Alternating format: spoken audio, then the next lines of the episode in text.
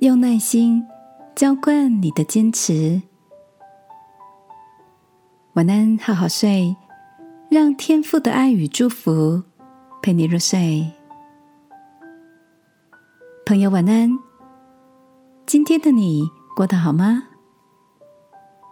前阵子上锁房门时，可能因为施力不当，咔的一声，钥匙断成了两截。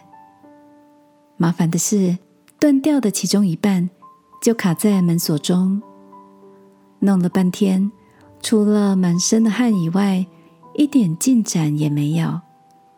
只好向大哥搬出救兵。只见他拿着刀片，沿着钥匙的边缘，一次又一次的刮着角落，但钥匙也顶多凸出来一点点而已。我不禁问他：“这样做有什么效果吗？”倒不如我们把整个门锁拆开来试试看。大哥胸有成竹的说：“你呀。”这个叫做耐心。现在看没有什么效果，但就是这样不断重复的动作，一点一点的就可以把钥匙推出来了。大哥边说并用刀子勾出钥匙的角落。十几分钟后，钥匙竟然更往外露出一点，最后再拿镊子一夹，轻而易举的就拿出来了。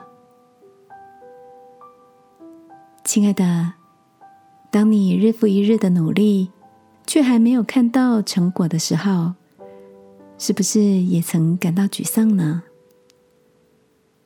今晚，让我陪你来到天父面前，一起寻求这份耐心，即便看起来还有很长的一段路，也能有坚持下去的力量。